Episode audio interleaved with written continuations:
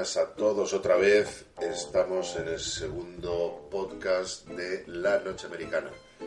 Seguimos con el género de cine y juicios, o juicios de cine, y hoy vamos a tratar el tema de mm, la película eh, Filadelfia, que en un principio fue estrenada y pasó a ser famosa por ser la primera película que trataba el tema de, del SIDA con un personaje seropositivo, pero yo lo veo más como una película sobre abogados, ya no solo porque el personaje sea un abogado, sino por todo el tratamiento que se hace en, toda, en todo el metraje.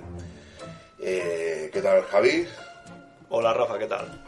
Bueno, pues ahí tenemos Filadelfia, una película que en los premios Oscars del año 93 ganó el Oscar a Mejor Actor para Tom Hanks y fue la segunda vez que un actor ganó dos Oscars consecutivos. Antes ya había sido Spencer Tracy y esta vez fue Tom Hanks que ganó por Filadelfia el año siguiente eh, por Forrest Gump. Y bueno, pues presentando Filadelfia, decimos que es de Jonathan Demme, un director que venía del éxito del Silencio de los Corderos, y ahora veremos algo de su influencia, de cómo trata un poquito los personajes de similar forma.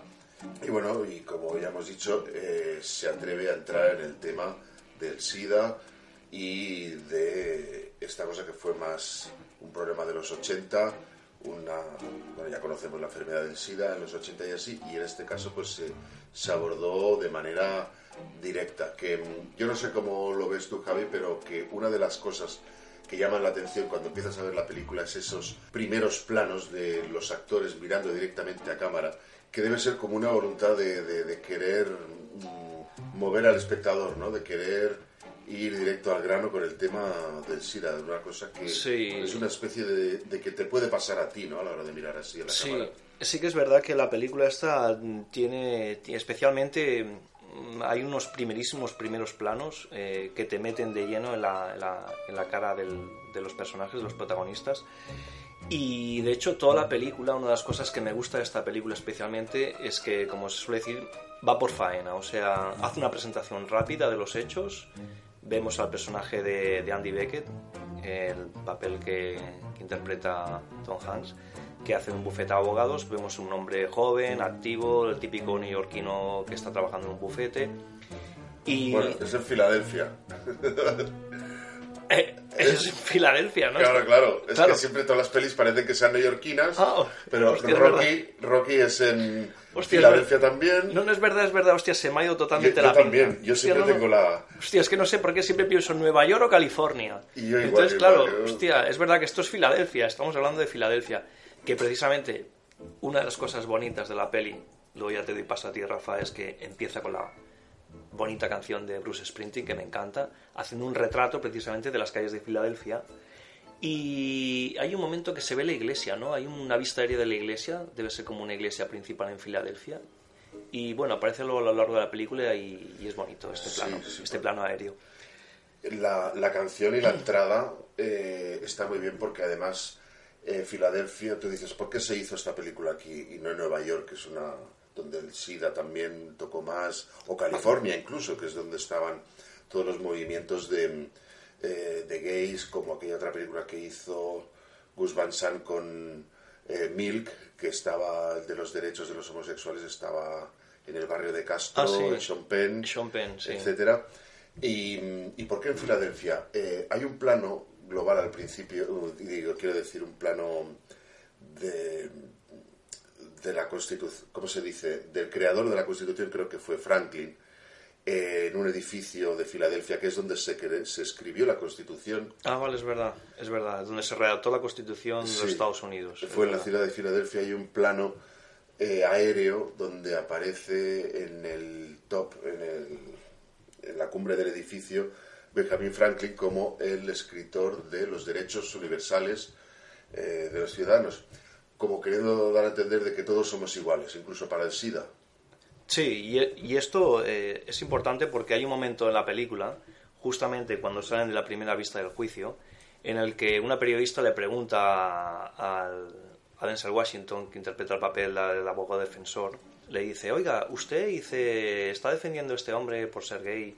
Eh, ¿No será usted también, es usted también gay? Y él le dice, no, yo defiendo a, los, a las personas, defiendo a los hombres, sean, sean gays o no sean gays.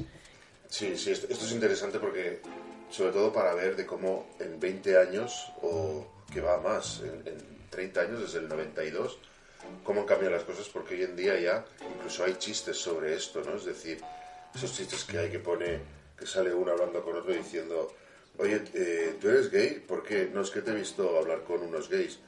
Ah, eh, bueno, y, tú no eres eh, idiota porque te he visto hablar con unos idiotas o algo así. O sea, esto en el, en el 91 o 92, no, la peli es del 93, todavía había que hacer un discurso el tema este de, que no, yo... Claro, todavía estaba, el debate estaba ahí en la calle. Sí, sí, es como si Matar al Señor eh, ¿y usted que es blanco, por qué defiende a este negro? Pues esto más o menos es lo mismo.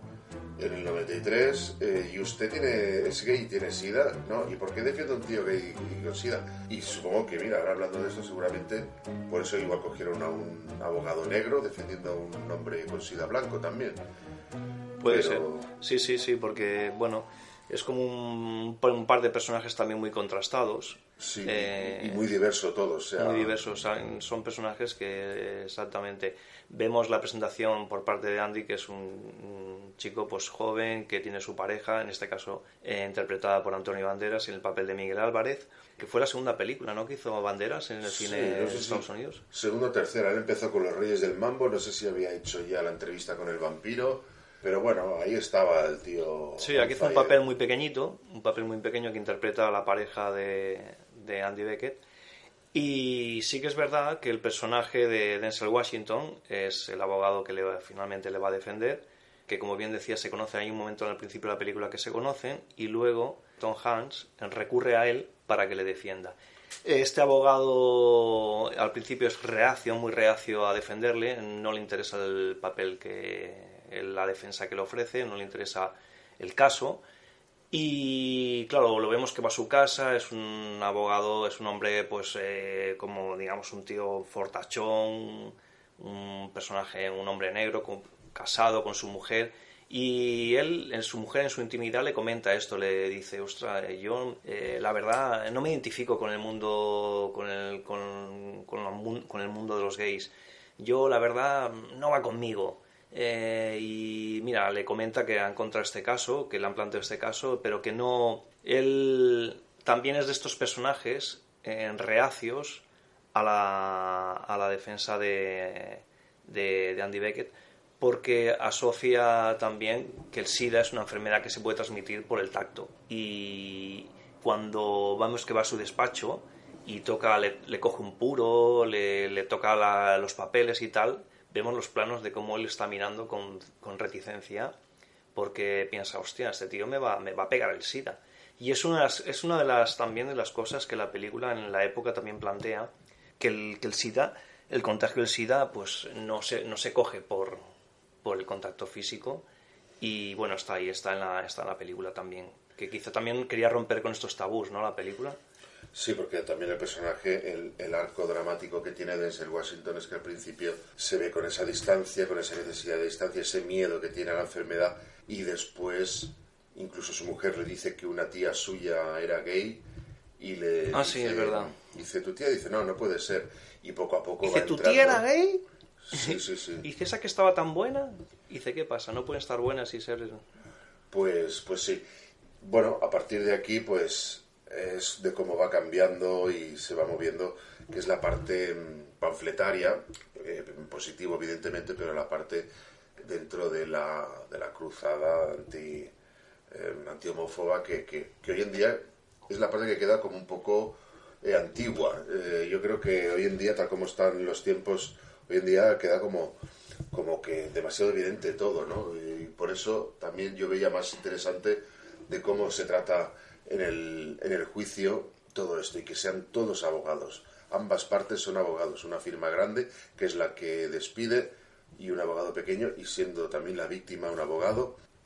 Y eso es lo que, lo que he visto yo, porque yo no sé cómo viste tú el tema de la, eh, la abogada, la Mary Stenburger, esta que es la que hace de abogada que acusa al... Sí, es un papel, es un papel también que tiene como es como una abogada como muy muy seca, una persona que la vemos en todo. Está, trabajando la tía, o sea, ella está por salir de ahí como toca, o sea, es un auténtico soldado de la abogacía intentando ahí pues sacar todo lo que se pueda.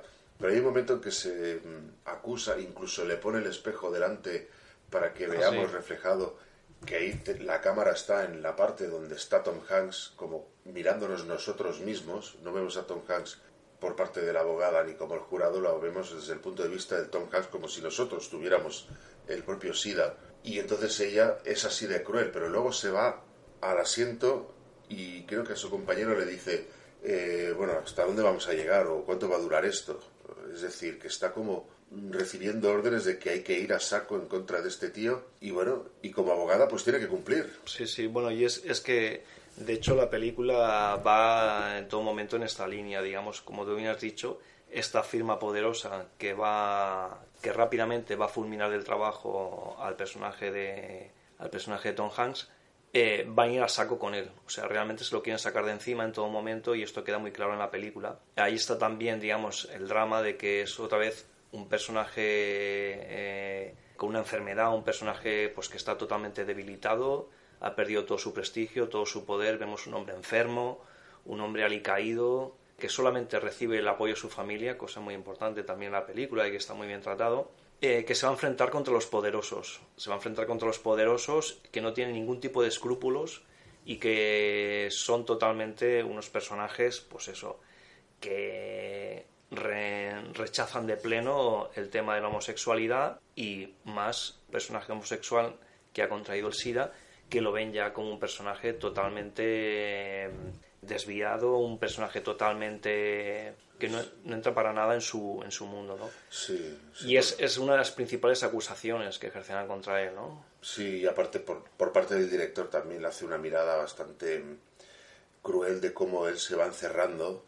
Él empieza que está, incluso está en la sauna, está en una zona, en una zona de ambiente gay, se podría decir, pero con sus eh, jefes pero que hace vida social y puede llevar varias, varias vidas dentro de, de, la suya. O sea, no. Ellos que le hacen un chiste, le hacen un chiste homófobo ah, y él está tranquilamente. Sí, sí, sí. Y él hace una vida social e incluso con famosos, porque sale Magic Johnson, está viendo un partido de... Julius Irving, Julius ah, eso, Julius, Irving. Sí, sí, de los 76ers de Filadelfia, sí, Sí, sí, Y luego, o sea, que tiene una vida social bastante, mm, bastante rica y luego poco a poco eh, se acaba cerrando hasta se va, se va, cerrando en sí mismo incluso hasta el momento en que eh, acaba como oscurecido en el momento en que canta ese aria con el con el suero eh, al lado no o sea vale que simplemente él está con, con su abogado está con el Denzel Washington pero pero ahí es como que la, el plano lo encierra al pobre al pobre Andy no al pobre Tom Hanks está cada vez como más, más aislado y bueno, y eso también es parte de lo que es la evolución de, de los personajes. Sí, la verdad es que es, es, digamos, yo diría que es el momento más dramático de toda la película, realmente cuando él ya sabe, sabe claramente que la enfermedad le ha podido, que va a morir. Sí, y lo dice con, con una canción en la que el personaje de, de, esa ópera dice que va a morir también. Sí, exactamente, porque comenta que es una ópera de María Calas, no recuerdo el título ahora, y comenta la historia mientras la va sonando la música y él va bailando al son de la música. Vemos al personaje totalmente derrotado y al mismo tiempo le está explicando todo ese dolor y ese sufrimiento a su abogado, que lo está viendo, están los dos.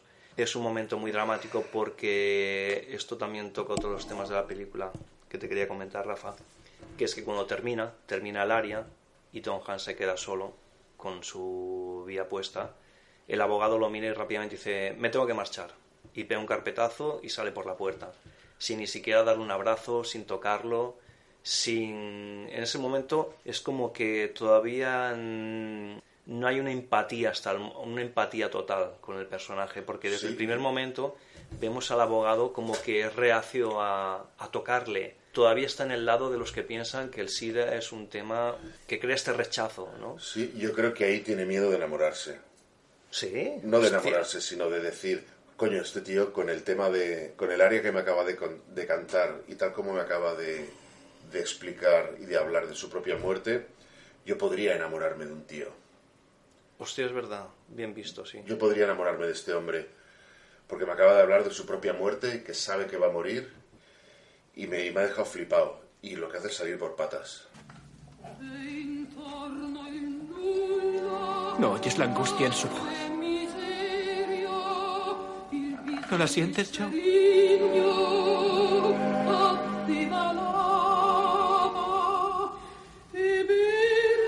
Ahora entran los instrumentos de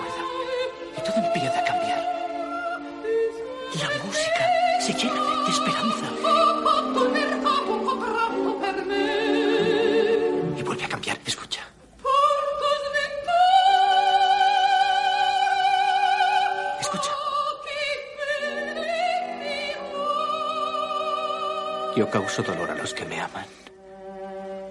Oh, oh, ese cielo solitario.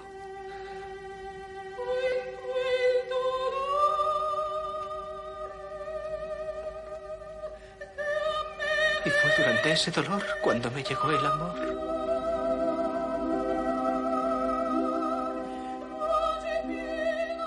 Claro, porque también vemos que tiene que es un hombre sensible, ¿no? Que también Sí, que puede ser igual de sensible que Andy. Claro, claro, claro, es verdad, porque, Porque esa vemos misma noche yo creo que se va a la habitación de su hija y abraza a su hija mientras duerme. Es verdad, es verdad. Hay un momento que coja a su hija y la abraza. Y también es verdad, eso quizá que has dicho, pues mira, es una lectura que no había contemplado, pero puede ser. Que también tiene como ese miedo o ese rechazo al mundo gay, ¿no? Quizá por, por pensar, Por principios, por, Sí. como siempre, por de base, pues uno dice que no y en ese momento él descubre que, y precisamente, por eso yo creo que es la, la nuez de la peli, es el momento central de la peli, porque es cuando Andy dice que sabe que va a morir, solamente se lo cuenta a él y él dice, pues me, me- me estás convenciendo, chaval, eres muy grande. Y dice, a ver si me voy a enamorar de este tío. Claro. Me voy a mi casa a brizar a mi hija, a saber que soy un, un macho alfa y un hetero de que te cagas. Ya, ya, ya, ya, sí, sí, sí. Pues, y luego sí que es verdad que este personaje del abogado de Denzel Washington, que yo también lo veo que va un poco siempre de menos a más, ¿no? Y que siempre va a entrar cada vez más en el tema de Andy, en su problemática, se va a hacer más con la causa.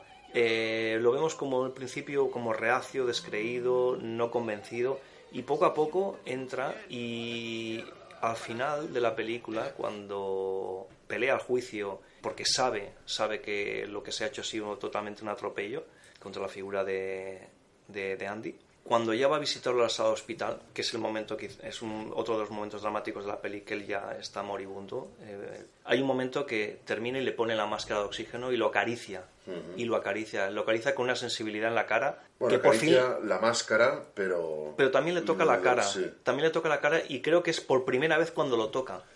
Ha perdido Sí. ese miedo del principio a ser reacio a tocarlo y se da cuenta realmente de que es una persona, un pobre hombre, que ha tenido la mala pata de contraer una enfermedad gravísima que es lo que le lleva al final a morir. Claro, y ahí demuestra que ya no tiene miedo, pero bueno, mm, si hubiera perdido el juicio, lo hubiera tocado. O sea, él se le acaban quitando todos los prejuicios y acaba empatizando con su cliente, pero bueno, también porque todo ha salido bien. No sabemos si ¿Tú crees que es porque todo ha salido bien y También, ha hecho su trabajo, por- su papel correctamente y por todo, porque se va a morir y porque y porque ha conseguido cruzar esa mm, no sé esa- ese límite que, que, que- que tenía y, y lo ha hecho parte de sí. Pero bueno pero es parte de, de lo que es el, el arco dramático del personaje de, de Denzel Washington que está muy bien luego aprovechando esta secuencia vemos a, a la madre que la hace Joan Woodward que estuvo aquí nominada a mejor actriz secundaria porque ella que fue la mujer de Paul Newman perdió un hijo también. Y bueno eh, seguramente se o se ofreció o fue ofrecida para este mm, papel y ahí estuvo pues bastante bien. Eh, también cuando se despiden todos los hermanos justo antes de que entre el abogado es bastante emotivo no porque la peli podría podría moverse en el lagrimeo final todo y que también hay dos Hombre, canciones sí, sí, es una película muy dramática con un momento emotivo final bestial. Sí, sí, porque lo vemos de, de niños como un nuevo inicio, porque lo vemos de niño, no lo vemos eh, enfermo, sino cuando muere vemos sus imágenes de, de cuando era crío. Y bueno, pero al final del tema de juicio, pues poco hemos tocado, porque pero bueno, ya tenemos Bueno, una buena pero- excusa para revisarla, ¿no? Pero también, pero bueno, hemos tocado quizá la parte más sensitiva del personaje, o la parte más, más humana de este personaje, de este pobre hombre, que al final es que yo pienso que el juicio, Rafa, de esta película es la excusa para hablar de un tema, de un tema importantísimo, que es el tema, el tema de la, el tema del, del mundo gay y el tema del mundo de la, del tema del SIDA, principalmente. Sí, sí, sí, claro. O sea, es como cómo llevarlo, cómo...